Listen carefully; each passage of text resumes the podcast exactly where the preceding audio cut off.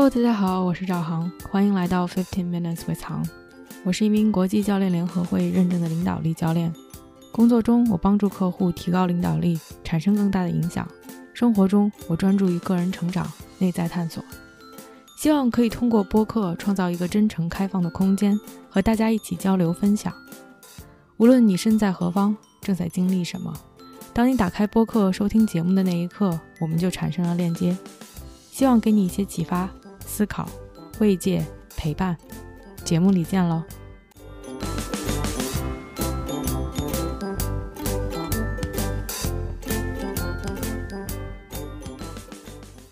！Hello，大家好，欢迎来到这期的 Podcast。今天是五月五日，星期五，五五五。现在的时间是多伦多下午三点二十六分。今天是一期特别的节目，此处应该有 drum roll，就是打鼓点。当当当当！开场前奏，这是我的第一百期节目，哇，简直不可思议！也想到这是第一百期节目的时候，有一点兴奋、激动、百感交集的感觉。而这期因为是第一百期节目，所以想用这期节目来回忆一下自己在做这一百期节目的这个过程中，在这两年多的时间里的自己的一些成长、一些变化以及一些思考。所以好像和其他的节目也没有那么的不同，算是一个阶段性的小结和总结。在开始录这期节目之前，我去翻看了一下自己的前一百期节目。虽然小宇宙上把这一期可能标成了一零一，但是因为我第一期所谓的第一期节目是一个开篇，我把它算作 episode zero，就是第零期，所以这一期节目算是正式的第一百期节目。这一第一百期节目包括了从二零二一年一月三十日一直到现在这一刻，二零二三年五月五日，我的很多生活中的、事业上的、感情上的经历、思考。总共这一百期节目是三千一百四十分钟。虽然表面上是三千一百四十分钟，但是做自媒体的朋友可能都知道，这三千一百四十分钟背后。是会花更多更多的时间，每一期节目，不管是自己说，或者是说和嘉宾约谈，从思考选题到自己去列提纲、录制节目、剪辑，最后去写 show notes、标时间轴。我之前还非常神经病的把所有的每一个字全都变成文字整理出来放在网上。我想说，可能每一期节目背后都有花着四五倍的时间才能把这一期节目录完，所以可以说是一个很多很多时间累积出来才呈现出这样的一百期节目。而我觉得不光是节目本身，因为我是大多数时间是做单口，其实融汇了我这两年多时间里，在不同的阶段、不同的时间节点，自己在那一刻的想法。那一刻的思考，所以我觉得其实是一件特别有意义的事儿。从某种程度上来讲，更像是一个公开的日记，把它记录下来，把它说出来，分享给大家。所以也想用这一期节目去回顾一下自己的成长。有些成长可能是肉眼可见的，是别人可能从一个旁观者的角度，从第三者的视角来看，也可以看到的不一样的东西。而我觉得有一些更多的是内心的，是思想上的，是体感上的，所以想跟大家更多的去分享一下这些内容。在上一期节目里面说了，哎，希望可以听到更多的声音。如果你有哪一期节目很喜欢，你有任何想对我想对听友说的话，都欢迎大家给我发文字，给我发语音，我也想包括在节目里。所以在这期节目最后，也有几个小伙伴给我发来的他们的文字，他们的语音。这个大概就是 今天节目想探讨的一些内容。我觉得两年多的时间真的是想想又长又短。曾经，尤其可能在之前在公司工作的时候，两年似乎从表面上看都没有什么太大的变化，变化更多的是哦，我升职了，或者是我加薪了。所谓的一些亮点、闪光点，在当时的那两年中，更多的是哦，我去哪儿旅游了，或者是我吃了什么好吃的，我和朋友有什么一些有意思的事情。但是当把它落实到每一天的成长，或者是哪怕去回看每一年的成长的时候，我觉得内心的成长是不多的，或者是没有变化的。在自己，尤其是成为教练之前，在自己创业之前，那大概有十十年的时间内，我都很难用两年作为一个所谓的里程碑去看待这些事情。在那十年里面，发生了有一些有意义的，在我人生中算是转折的，对我很有启发的，让我是觉得有成长的事件。十年中的那些事件，我觉得可能都是屈指可数的。更不要说以两年为单位去记录这些。我觉得，因为是自己接触到了个人成长，因为自己成为了教练之后，很多时候的内心的变化、思考和成长是突飞猛进的，是肉眼可见的，是以两年为单位能说出来很多东西的。所以也特别欣慰和感激自己走上了这条路。我想先说说二零二一年一月三十号到现在一些表象的改变，一些可能别人知道或者是别人可以看到的改变。然后我想花更多的时间去探讨一下这两年多更内心的、更所谓身心灵的、更别人看不到的这些变化。当时和一个朋友和 Gigi 在录关于冥想那一期的播客的时候，他说：“为什么冥想这个东西很难深入人心？”他在做 marketing，在做宣传上本身就有一个瓶颈，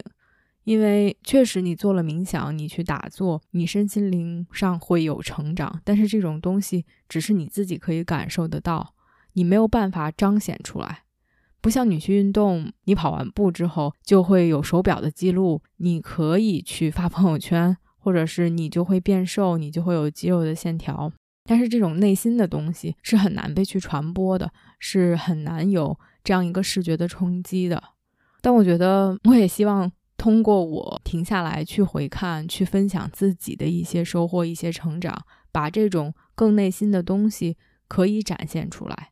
它不一定能真的通过我的语言展现到百分之百的这样一种程度。因为好像很多内心的东西是这种只可意会不可言传，但我觉得起码我想去更多的言传，起码我想去更多的尽我自己的努力去描述出来，然后 maybe 在这个过程中可能会对大家有一些启发，也会更好的去帮助大家去探索。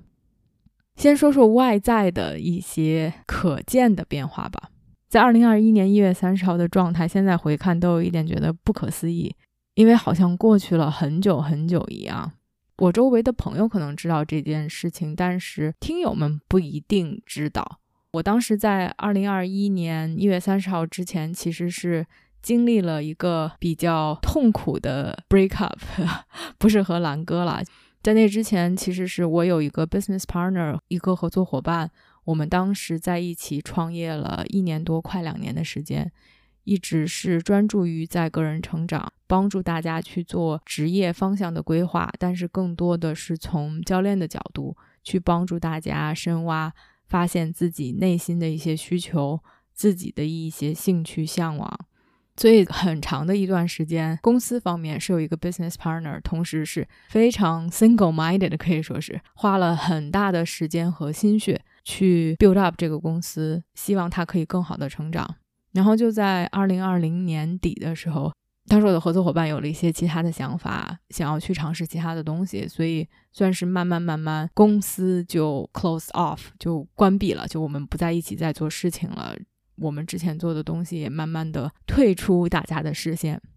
所以当时那个节点是一个停下来再去重新思考的这样一个节点，因为好像 在那之前没有去思考，没有时间也没有精力去思考 what's next，好像 what's next 就是理所应当的，我们就在一起去把这个公司办好，我们在一起去帮助到更多的人，所以那算是一个比较大的转折的节点，对于我来说。而开始做播客的其中一个原因，也是说想更好的去宣传自己，让更多的人来了解自己。而附加的其实带着很多的不确定性，因为一边是哎合作伙伴没有了，那我自己又变成了自己一个人单干的这种情况，我要怎么去进一步的发展自己的事业？当然。随之而来的是很多的焦虑、压力，甚至是恐惧。那种感觉好像就是经历了一个真真正正的分手，你旁边一直有一个人可以依靠，可以互相的协助，忽然这个人消失了，然后呢，因为随之而来的是原来铸造的很多东西没有，原来的一些比较建立好的结构分崩瓦解，所以我觉得自己算是经历了一段时间，是哎，我也有点不知所措，我下一步应该怎么走。同时，我也有几个尝试的方向。我在比较早期的一个 podcast，可能是二零二一年四五月份的一期 podcast 里面有聊到，我在那段时间，从一月可能到四五月份，我曾经去找过工作，去找一些关于非营利组织 non-profit 方面的工作。我觉得那个也是和我自己的内心价值是比较一致的，也是自己想去做的事情。所以算是多条腿走路吧，在那个期间。我一方面还是在做 coaching，一方面在寻找 coaching 方面的一些更多的机会，同时也去尝试，哎，到底是不是要找找工作，是不是应该去做一些更稳定、更踏实，同时也是和自己本心比较符合的事情，算是一个不确定性很大，同时自己有一些压力、有一些焦躁的这样一种状态。另外，我觉得现在去回看当时创业的那两年。自己像是从一个非常高压的环境下，虽然我说当时有很多不确定性，压力很大，但是其实创业的时候的压力是另外一种不同的压力，每天都在 go go go go go。我觉得好像是从一个非常高压、非常紧密的、非常 intense 的工作环境中 take a break，从一个 burnout 可能将近 burnout 或者是已经 burnout 身心俱疲的状态中停下来，再去重新审视。那是我当时开始做 podcast，我都有点难以想象。天呐，在那样一个节点，我又开始去做 podcast，并且在最开始的时候，真的是周更，每周都出一期节目这样的一个频率，也是有点虐。但是那个是当时的状态。而哇，说到现在，就是这一刻，我不知道当时二零二一年一月三十号，如果我去想两年之后的自己。似乎都有点难以想象，因为在不确定中自己去探索，我并不知道哪一条路会更快，或者是会更快的行得通。如果当时我可能在非营利组织找到了一份自己还觉得满意的职位，说不定 现在就是完全的另外一条路。而在这一刻，没有去走非营利组织的那一条路，而是在过去的两年多的时间里面。还是在 dedicated into coaching，并且自己的客户的群体也慢慢的在扩大和变化。从最开始的更多的是一对一，更多的是 focus 在职业的发展、职业的转型，到这两年有很多的企业的高管，所以自己的客户人群和 coaching 的方向也从所谓的 life coaching 人生教练，慢慢的转到 leadership coaching。而不光如此，我觉得另外一个比较 visible 就是肉眼可见的变化。我自己也是做了更多的关于培训，更多的关于 facilitation 这种在小组形式里面，不光是培训一些技能，而更多的是把教练的对话融入到一个更大的这样的一个场合中，甚至 once in a while 做一些这种去演讲，去跟大家讲述一些东西。这些在当时是想不到的，或者是说对于我来说绝对是 outside of my comfort zone 的，尤其是这种 group facilitation，我觉得是十到二十人是一个可以 manage 的这样的一个人数。你说大家进行一些对话，大家去进行一些讨论，超过二十人，我觉得都有一点太多。然而最近的一些尝试可以做到四五十人甚至更多的人。同时可以有深入的交谈，并且让大家从中得到一些价值。我觉得是自己在认知上，不管是知识的方面，还是说对场域的把控方面的一个突破。所以这个是自己的职业发展方面肉眼可见的不同的状态，或者是说不同的节点、不同的变化。其实就像我刚开始节目开头说的一样，我更想分享的其实是内心的。自己的变化，我觉得在二零二一年初，我内心的状态是浮躁的。怎么讲？一方面确实是有很多的不确定性，不知道自己哪一条路会走得通，所以确实是在进行很多尝试。那我觉得浮躁的另外一方面来自于对于自己的 identity，对于自己的身份的不确定性。我不知道有多少人在 startup world，在这种初创企业那一行里面去做过。好像在 startup world，大家讲究的都是快速的迭代更新，讲究的是效率，讲究的是快速的去尝试，然后发现自己的漏洞，然后去弥补。我觉得在创业的后期，我也处于那样的一种思想状态当中。虽然最开始我跟我的合作伙伴，我们两个人都是做 coach 的，我们做的产品也都是非常出于我们的内心的，也是我们非常想做的事情，也是为别人提供价值的。但是在这种快节奏的初创企业的潮流中，或者是这样这样的一种思维方式中，我们最后想的都是如何去快速的 pivot 去转型。去把它扩大，去想怎么更好的利用现在的这些 technology，用利用这些技术，去 streamline 一些 process，去让这个公司真的是可以不用让我们每天这么累的去运营。而 startup 其实是很需要很多很多的技能，当时我们并不具备，所以是非常饥渴的，同时也是非常贪婪的再去学习。真的是用别人那些工具去想自己的 mission vision，然后去想自己的这些战略策略，一步一步去落实，然后去尝试。你觉得这些都没有什么问题，但是当时的那种思维模式下，让我非常的在意自己的 impact，自己的影响。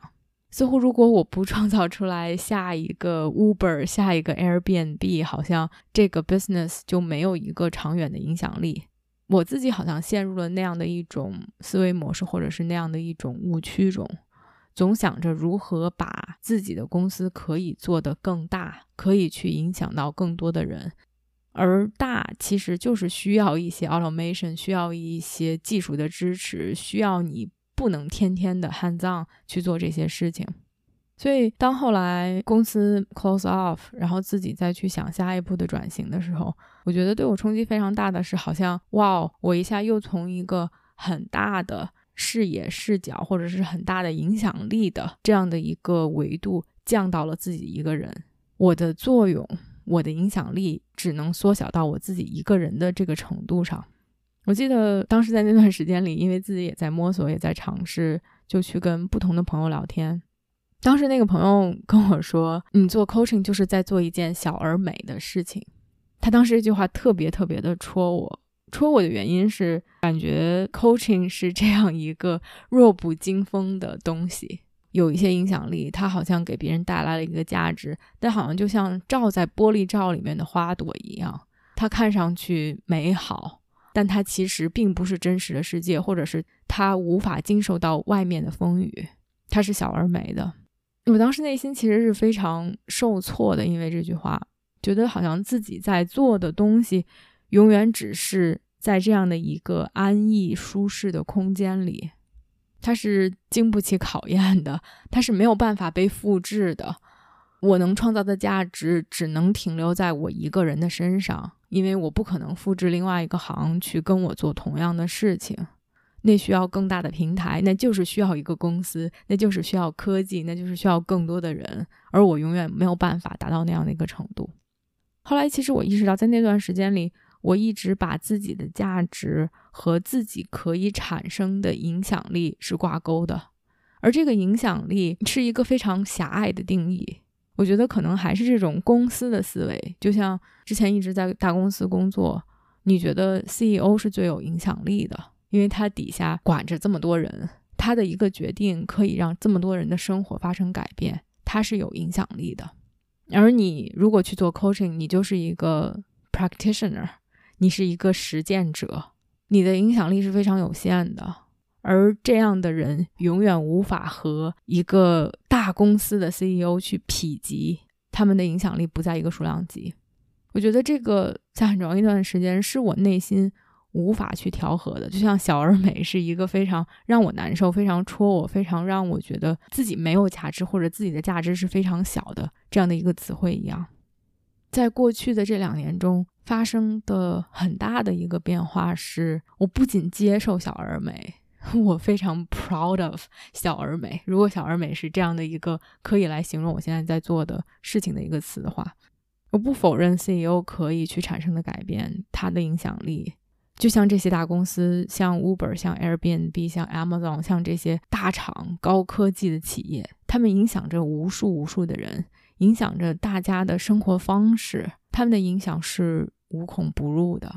但作为一个 practitioner，作为一个直接和客户打交道的人，我做的事情的价值远远超出了小而美。在过去的两年中，一次次这些和客户的对话，他们的反馈，他们的 aha moment，我说的话对他们生活产生的这些深远影响，这些非常直接的视觉上的、听觉上的、体感上的，让我感受到自己的影响，其实加深了我对自己在做的事情的理解。是的，我和这个人可能接触的时间就是这么几个月，多了也就是这么几年。有一些人可能保持联系，有一些人可能就真的我在他们的生命中就消失了。有一些人可能我只是帮他们解决了一些表层上的问题，但我相信那种自我意识的种子埋在他们的心里。而有一些人真的就是在生命中非常困难的节点，不管是发现自己的孩子被诊断出来有抑郁症，然后陷入无限的自责的节点。或者是自己的同事在 COVID 过程中去世，作为一个团队的领导，要去帮助大家一起 process loss 的节点，还是说，在一个非常 toxic、非常有毒的工作环境中，要去站出来为自己发声，同时要去想自己下一步的节点，有很多很多这样的时刻。有一些哪怕他不是痛苦的，但是在自己的思想里，在自己的封闭的世界里是痛苦的。在这样的节点，我可以为他们的生命、为他们的生活开启一种不一样的开口，帮助他们寻找到力量，帮助他们真正的、深刻的更了解自己，让他们觉得还有希望。这样的影响的深远之处在于，它不仅影响了这个人。他影响了这个人周围的同事、他的家人、他接触的人、他的朋友。我不觉得我的影响力要比任何一个大厂、任何一个大公司的 CEO 要差。而这些东西对于我来说是有深远影响的，对于我来说是有意义的、是有价值的。转变在于，我并不把自己的价值在和任何一个 title、任何一个头衔。我管理多少人，有多少人向我汇报，我有多少的薪资而挂钩，真实的看清楚什么对于我来说是有意义、有价值的事情。其实我当时选择 coaching，就是因为它和我内心的价值观是相一致的。我想去帮助别人，我想为别人产生正向的影响，去改变他们的生活。其实这个始终都没有变，这也不是这两年才意识到或者是发生的变化。但是，哪怕在这样的一个 industry，在这样的一个行业中，我觉得好像在社会中，你就难免会去比较，或者是难免会去用一些外界的标准来衡量。哪怕在 coaching 中，大家也会觉得，哇，他是一个 charge 每一个小时一千美金的 coach，他厉害。如果你可以 coach 这些大企业的 CEO，那你就是有更大的影响力。或者是如果你去办一个培训，你又培养出来了更多的 coach。你的影响力就更大，你就更有价值。好像所有的东西在这个社会体系中，不知不觉的都会和头衔、都会和金钱、都会和你管的人、都会和你接触到的人相匹及、相媲美，然后有了一个高低区分，然后我们不自觉的把这些和自己的价值相挂钩。那我觉得这两年是让我真真正正的，起码我现在觉得是真真正正的。把这个东西放下，把自己的价值和这些外在的因素分开的这两年，当然我们有实际的需求，我们需要挣钱，我们需要养活自己。但是我的价值没有因为我的 title，我每个小时 charge 多少钱，我管理多少人而产生任何的改变。我的价值是体现在每天每一分每一秒和每一个人的接触，每一个人的对话。不光是客户，是所有的人，是周围的人，是给别人带去的微笑，是给别人带来的 aha moment。每一个小小的点，其实都可以体现我的价值、我的影响的。而这些让我真的觉得是更 grounded in my identity，让我觉得更可以 承认我是谁，更可以看清我是谁，而不去因为外界的这些因素条件，甚至是别人说的一句话而去怀疑什么。这一点对我来说，我觉得是 game changing。而就在这一周，就前两天，我读一篇文章，是讲。The Spirit of Leadership，讲关于领导力的一个算是白皮书吧。它里面讲到了我们作为一个人的 transformation，我们这种转变的几个阶段。他用一个比喻让我觉得非常的有共鸣。他说，所有的转变其实都始自于我们的意识，我们的 consciousness。否则的话，哪怕我们可以暂时的发生改变，社会可以暂时的往前推进。但是，如果我们本身的意识层面没有发生改变的话，我们终归会回到过去的一些模式中。就像我们用一个非常非常老的手机或者非常非常老的电脑，它的 operating system，比如我们用一个 Windows 九八，然后我们偏要装一些非常高级的这些程序，它就是运转不了，它带动不起来。或者我们用一个非常旧的手机，装了现在很多先进的 app，它就是带不动。所以，你的这个底层的思维模式，你的底层的 operating system 需要先被升级，你之后的这些东西才有可能去运转起来。作为一个人是这样的，作为一个公司是这样的，作为整个社会也是这样的。而这些 consciousness 这些意识的升级，其实就是个人的成长，其实就是 coaching 在做的事情，就是我们每天我在练习，我在学习。我在升级的东西，而其实社会上每一次大的变革是由这些有了升级版的意识的人推动起来的、发展起来的，然后才会慢慢的渗透到大众，才会影响到整个的时代。他是一个美国作者，他当时用独立宣言来打这个比方，让我可也可以想到的是，在几十年前。女性都没有这种平等的权利，不管是说上学的权利、工作的权利，再或者一些 minority、一些少数的族裔，或者是一些少数的群体 LGBTQ community，在之前也没有得到这些应有的权利。其实就是有一小撮人，他们的 consciousness、他们的意识有了一个转变，有了一个 transformation，然后他们提出了一些。在当时看来非常 radical、非常不可思议，甚至非常激进的一些想法，才让整个社会有了一个跃迁，有了一个可以说是革命，用一个不一样的思维和角度在看待这些事情。那篇文章里面也讲了很多不同层级是个什么样子的，我们如何去进行自我的成长、自我的发展，才能到下一个层级。其实他就让我觉得。这就是我们当今的社会，我们没有办法用一个旧的、固有的、保守的角度去解决现在的问题。现在的战争、现在的疾病、现在的从全球的角度来看更加割裂的、更加不团结的这样一种局面，去解决所有人类都面对的环境的问题、污染的问题、全球变暖的问题，它需要。有这些意识上的升级、意识上的提高的人，去用新的角度来解决这些所有人面对的问题，翻天覆地的去改变，而这些其实都是个人成长、领导力，都是 coaching，都是身心灵成长在做的事情，从本质上推翻、去打破、去进阶的一个必经之路。读到那篇文章，也让我更有着这样的一种使命感。当然，我在影响我周围的人，影响我的客户，影响我每天有接触到的人。这些人的影响又会扩大，就是这种 ripple effect，这种涟漪的效应。但是同时，在自我的成长的过程中，我也可以更好的去和这些志同道合的人，去在一个更大的层面上。影响到整个世界。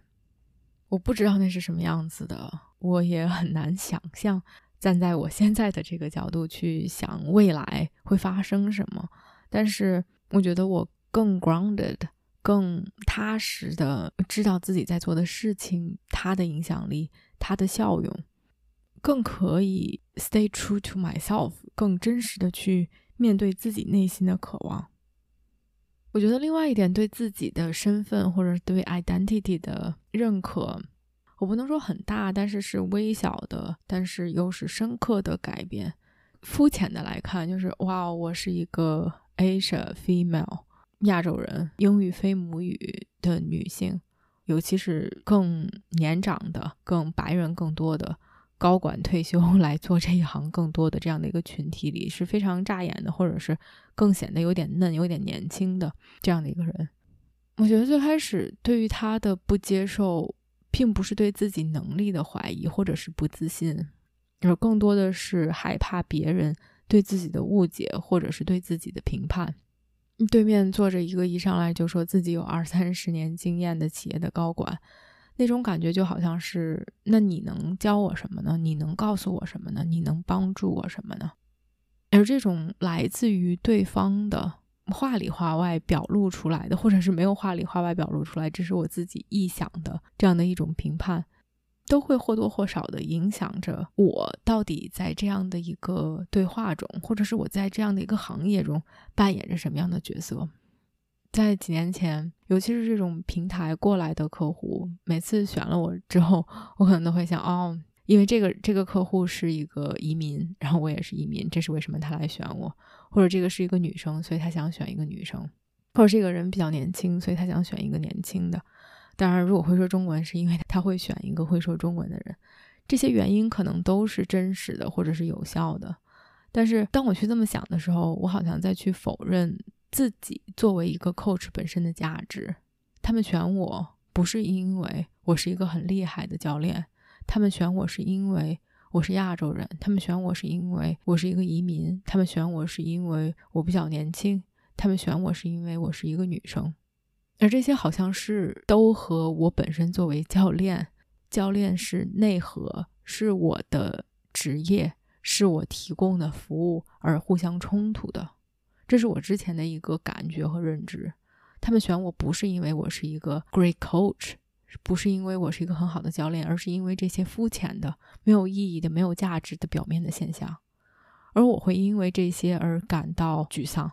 会感到凭什么、为什么，或者是觉得他们没有看到真实的我。因为我觉得现在是非常确定自己的 identity，on my own identity，我是所有的这些，我依然是一个母语非英语的亚洲的中国的女生。依然在 coach 群体里面是相对年轻的，他们也可以所有的人都因为这些来选我，而我觉得这些和我是一个非常优秀的 coach 是不冲突的。我甚至会因为他们因为这些原因来选我而感到开心。我觉得都是一些机缘，他们因为这些选了我，这些对于他们来说可能更增加信任感，更有连接性，更愿意听我说的话。Awesome，great，那太好不过了。这只是一个契机而已。有了这个契机，才可能让我们开启对话，才可能让我帮助到他们，才可能让他们在这一段路中有一些成长。我觉得另外一点有意思的、不一样的，或者是体感更深刻的改变，是关于自己的这些经历。理性上我是知道的，我们必须自己经历一些事情，才能有更深刻的体感。但我觉得这两年多自己做的一些可以说是 crazy things，自己做的一些 adventures，自己做的一些探索，让这句话有了更深刻的体会。就像其实我们可能都说，哦，当你离开了一个地方，你就会去更 appreciate，更去想起那个地方的好。可能这个这个概念大家都明白，都知道。但是我们，我跟兰哥一起去体验这种数字游民的生活，让我。把这个更概念的东西有了更深刻的体感。其实去年八月份，我跟兰哥开始去流浪地球的时候，我觉得我抱有的想法是啊，我们会找到一个更适合、更喜欢的地方去居住。然而游走了这么一大趟之后，觉得哇，我没有一个完美的城市，没有一个地方愿意让我去花更多的时间精力，只是为了住在那里。然后确实也更 appreciate 多伦多的好，多伦多的这种城市里面夏天非常有活力的感觉，这种住在市中心可以到处去走，更 appreciate 多伦多有很多可以吃的亚洲的食物。其实之前可以说是 take for granted，把这些都当做理所应当的事情。这些所有的东西在那之前都可以说出来，或者是别人也告诉过我类似的东西。但是没有去体验，你对于他的理解的深刻程度，你对于他的感受，或者是你内心和这个东西和说出来的这个话之间就是有距离的。可 能我要开始扯冥想，但是可能说了无数次吧。就当冥想只是一个概念，当你只是知道它可以，不管是帮你解压也好，让你更专注在当下也好，让你更能开心幸福也好。当这些从别人的嘴里说出来的时候，都是知道的，都是理性上的知道的。但是当你去实践，当你有一些不一样的体会的时候，那个东西才是自己的。你觉得自己在过去两年多的时间里，为自己创造出很多这样去体验的机会，把很多更抽象的概念、理论渗透到骨髓里，渗透到血液里。让它变成自己的一部分，让我觉得这些东西是非常非常宝贵的，并不仅仅是这段经历有多么宝贵，而是这段经历让我变成了现在的这个人，现在这一刻独一无二的人。另外我觉得其实变化比较大的就是自己的状态。我一直觉得自己是一个很活在当下的人，哪怕我觉得两年半前自己可能也会这么说自己。但我觉得，当我静下心来去观察自己的状态，非常不一样的是，我早上起来，哇，想着今天的事情很多。之前的状态是那种冲冲冲，哇，有一点洋洋雾雾，有一点浮躁，有一点觉得推着赶着自己往前跑的那样的一种状态，甚至是有一点压力的，也有一点压抑的，喘不过气的。虽然我还是会很踏实的做事情，但是那种状态是那样的一种感觉。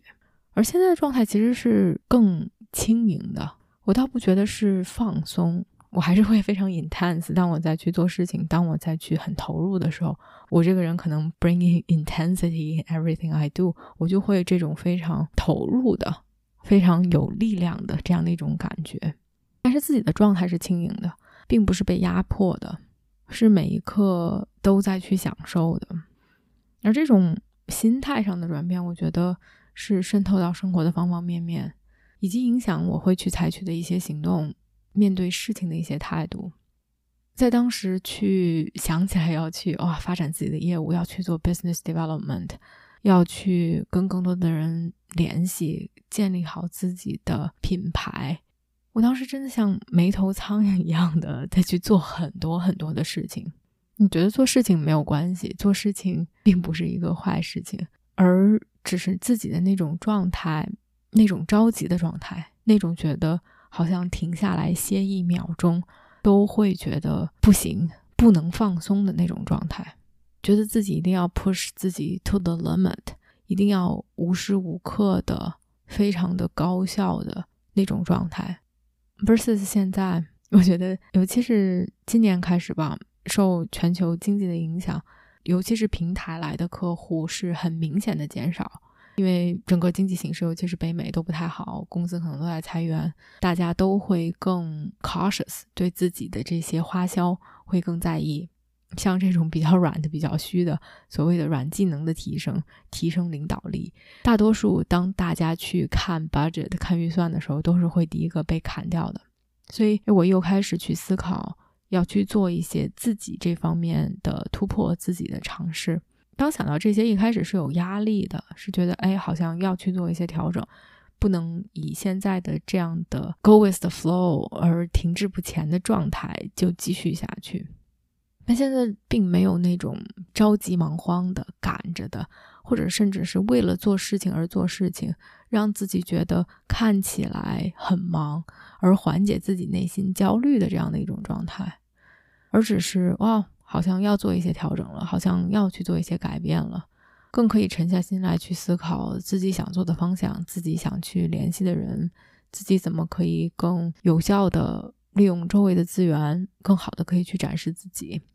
虽然都是在做同样的事情，甚至现在做的事情更少，但是面对事情的态度和自己每一天想起来，哇，这一天开始了，呈现出的状态是完全不一样的。现在真的是可以去。早上起来，不管有多忙，都是去做自己的 routine，该跑步跑步，该举铁举铁，去做冥想，去静下心来喝咖啡，然后以一种更优雅、更舒展、更轻盈的状态去开启自己的一天。哪怕这一天有很多的和客户的对话，或者是有很多的会，有很着急要完成的任务，但自己的状态是轻盈的，是不浮躁的，是踏实的，是有力的。嗯，很喜欢现在自己的这样的一种状态。我觉得这种状态其实也渗透到和别人的交流、和别人的交往的过程中。我其实始终是一个比较有观点，甚至可以说是 judgmental 的人，因为有观点，因为有判断。当一些人的观点和我相悖，或者是当一些人的做法超乎我的预期，或者事情没有按照我想象的去发展。很自然的，似乎就要带进一些评判，不管是评判别人也好，或者是评判自己也好，评判这件事情也好。我觉得现在很不一样的一个改变是，这种念头依然会出现，因为我有我的观点嘛。然后这件事情，哎，好像 something off，好像 something 不一样。我觉得原来的评判更多的是，哦，这人怎么这样啊？就虽然可能表面上面带微笑，但脑子里面在翻白眼儿，或者是在说，啊，好奇怪啊。跟我想象中的不一样，或者是去给自己有一些 judgment，自己有一些批判。但现在的评判更多是，哦，这个好像和我想象中的不一样，就只是一个很中立的、很中性的、很 neutral 的一种状态。不一样并不是好，并不是坏，并不是责怪别人，并不是责怪自己，只是意识到了有差别、有不同。而其实看上去这样一个细小的转变。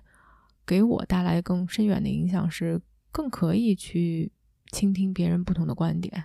我觉得好像似乎把 coach 旁在 coaching conversation 中，我的这种对客户的完全的包容、不加批判的状态，慢慢的渗透到生活里。我不觉得我可以把生活中的每一个对话都当成教练对话一样去对待，它也不一定有效，它也不一定是大家想要的。但是这种不加评判的心态，让我更可以看到别人表达的观点中的闪光点。他可能和我的预期完全不符合。像前两天我在跟一个朋友聊天，都不算是朋友，一个熟人，然后问了他一个问题，他开始用一种非常教导式的语气告诉我应该怎么做。当时觉得很诧异，第一秒反应可能就是原来的我的反应，就脑子里面在翻白眼，就是。我也没问你这个，好奇怪，为什么要说这个？为什么以一种居高临下的姿态告诉我、教导我在做什么？我觉得原来的我应该就会忍受着这个对话，然后早早的结束，因为并没有能帮到我，我也不想听你在这儿教育我。而当时的反应其实是，哦，哇，跟我想象中的不一样。然后就是去静下心来听他想表达的内容，仅此而已，没有对他这个人进行过多的批判。而有很多的理解，他可能就是确实想帮我，他可能就是确实在分享一些对他有用的东西，可能没有听清楚，或者我我没有表达清楚我在 look for 的东西，我在寻求的东西，或者他也许确实没有办法给我问的问题提供到一个全面的答案，他只是在分享他能知道的东西而已，然后就结束了，觉得没有任何的对于他的抱怨。或者是对于自己没有把问题说清楚的不满，同时也听到了他的角度，从他的视角来看事情是这个样子的，明白了，知道了，说不定他的一些角度在之后也能给我引起一些启发或者是思考。现在可能觉得，嗯，就就是这个样子，很中立，noted 而已。而这些其实影响着，可能是和陌生人或者是和不那么熟的人。的一些小小的接触，也影响着跟我身边的亲近的朋友、家人、父母、身边的猫，对于他们的接受度、接受他们就是这个样子的，接受那些不完美，接受那些不符合预期，也接受自己身上的不完美、不符合预期的地方，用这种更平和的心态去真的面对自己，面对生活中的每一件小事儿或者是大事儿。我也不知道这些是不是包括了过去两年半所有的成长和思考，也不需要完全的全面。只是当我想起来过去的两年半的一些经历，让我感触比较深的几点，不知道哪些引起共鸣、引起思考，都欢迎你来给我留言。然后就像我开头说的，因为是一期特别节目，我也在小宇宙的公告、我自己的朋友圈以及上期节目的 show notes 里面说，欢迎大家给我发消息、给我发语音，来告诉我你想说的一些话。第一个是特别可爱的一个小伙伴，他自己也是节目的主播，他自己有他的 podcast 叫不慌不忙。他也是机缘巧合听了我的播客，然后邀请我去他的节目做客，所以我们两个就是在微信上发了几条消息，然后一起录了一期节目。然后芳芳就特别用心的给我录了这条语音，给我发过来。因为是他的真声，我就不读他说的话，直接把他的接进来，大让大家来听一听。Hello，好，你听得出来我是谁吗？嗯，特别为你开心，已经马上要做到一百期了。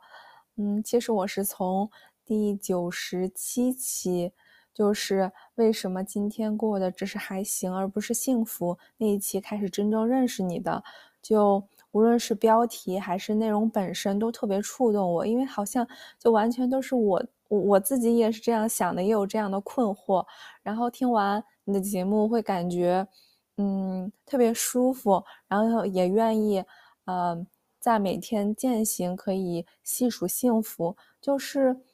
无论是听你说话，还是跟你聊天儿，就是你所嗯传达出来的那种沉静温暖的感觉，都。让人感觉特别的舒服，就是我会，我不知道是你的职业素养还是个人魅力，就是听你聊天的人就很愿意，嗯，或者说很安心的，就可以把自己的困惑或者自己脆弱的一面展露出来。我刚刚开始听你第零期的节目，然后也也也非常感动，就是说你希望。嗯，通过很多个十五分钟，可以给大家带来积极的改变、有意义的成长，我觉得特别好，特别为你呃找到自己的人生置业而感到开心，然后也非常嗯喜欢你的分享，希望你有更多的十五分钟给大家，然后非常期待你的下一个第一百期。我觉得有意思的是，我总共收到三条嘛，都是来自于不同的方向，可以说是方向的意思是，芳芳是自己给我录了一段语音发到了邮箱，然后这一条是艾米，她算是一个机缘巧合的我原来大学同学的 cousin 的妹妹，然后在英国，我们算是网友，没有见过面。上一次发了朋友圈说，大家如果对我对播客有一些想说的话，欢迎大家告诉我。他在我的朋友圈下面留了一个言，然后说可以读出来。所以这是艾米说的。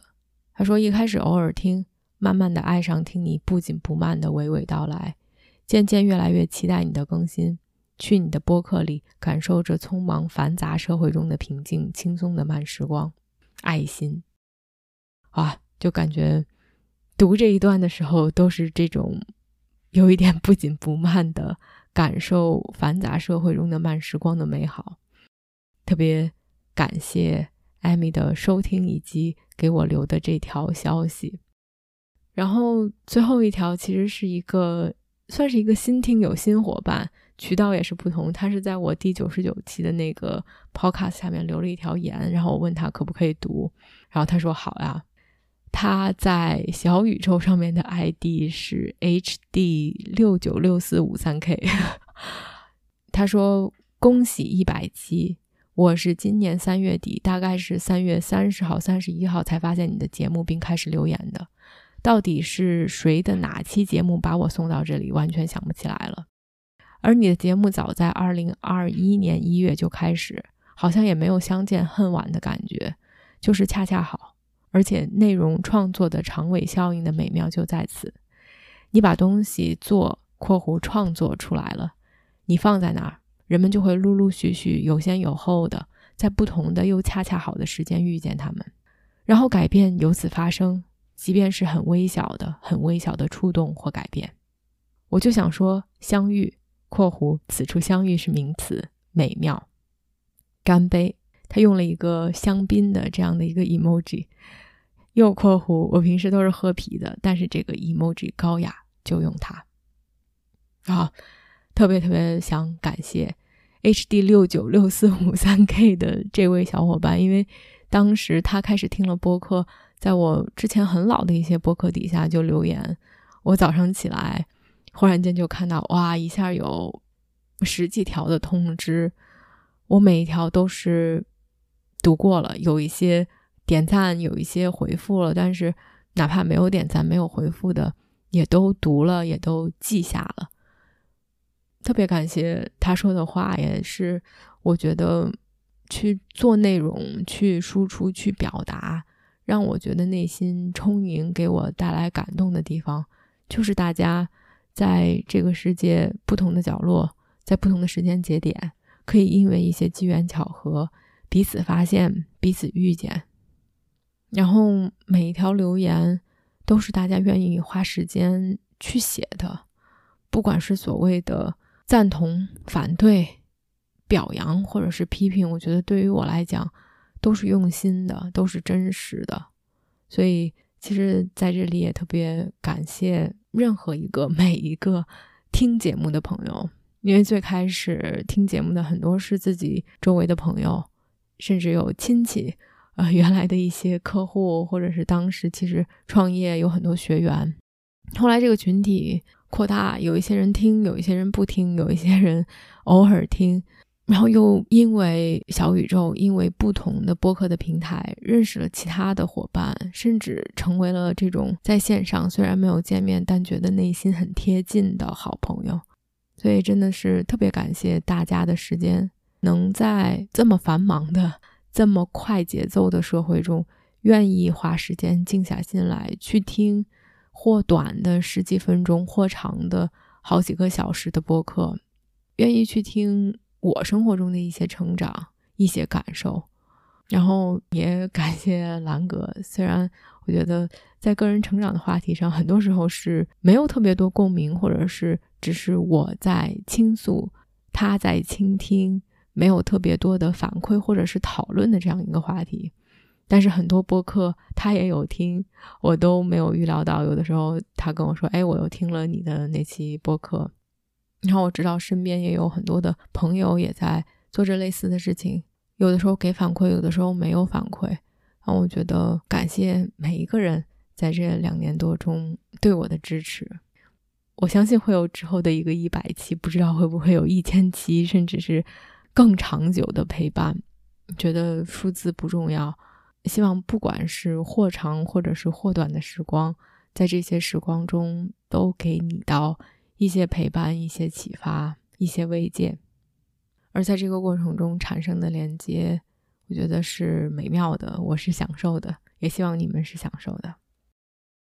好啦，这期就录到这里，一百期愉快，感谢大家的收听。